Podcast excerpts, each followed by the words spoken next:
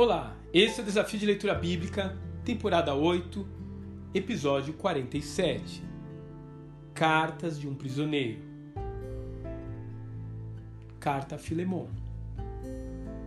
Dizem que em uma prisão tudo que se faz é tentar ocupar o tempo com alguma tarefa para ver se os dias passam mais rápido.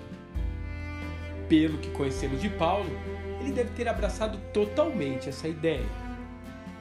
Uma pessoa que passou sua vida viajando, pregando o evangelho, sendo perseguido, dificilmente teria tempo para escrever cartas, exceto se estivesse preso. E foi exatamente esse o meio que Deus usou para que ele pudesse deixar esse precioso legado para a igreja de todos os séculos. Chama a atenção, entretanto, uma carta peculiar e pessoal em que o apóstolo não fala de aspectos doutrinários e nem mesmo da morte e ressurreição de Jesus. Em vez disso, ele nos conta a história de Onésimo, um escravo desertor, provavelmente ladrão, que havia fugido do seu senhor e acabou sendo companheiro de cela de Paulo, que lhe apresentou Jesus enquanto aguardava o seu julgamento em Roma. Nessa epístola, escrita com muito tato e carinho, Paulo encaminha o servo de volta ao seu dono, que, conforme o pedido do remetente, deverá recebê-lo com amor e dar-lhe uma nova chance. Vale lembrar que, segundo a lei romana, Filemon tinha o direito de fazer o que quisesse com o seu escravo afinal ele era sua propriedade. Porém, a pedido do seu amigo e mentor, ele deve agora tratá-lo como um irmão.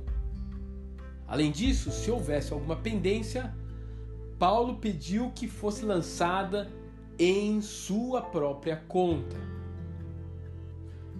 O que é extraordinário nessa epístola é a notável semelhança com a nossa própria história como fugitivos da casa do Pai, transgressores da lei e tendo a oportunidade de recomeçar as nossas vidas apenas por causa da intercessão e do amor que Cristo teve por nós.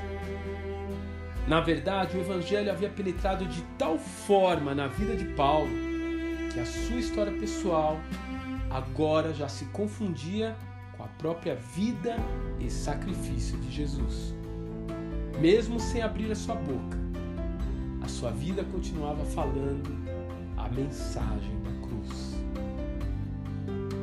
De que forma a palavra de Deus consegue ser vista em sua própria vida? Sede meus imitadores, como também eu sou de Cristo. 1 Coríntios, capítulo 11, verso 1. Que Deus te abençoe e até amanhã.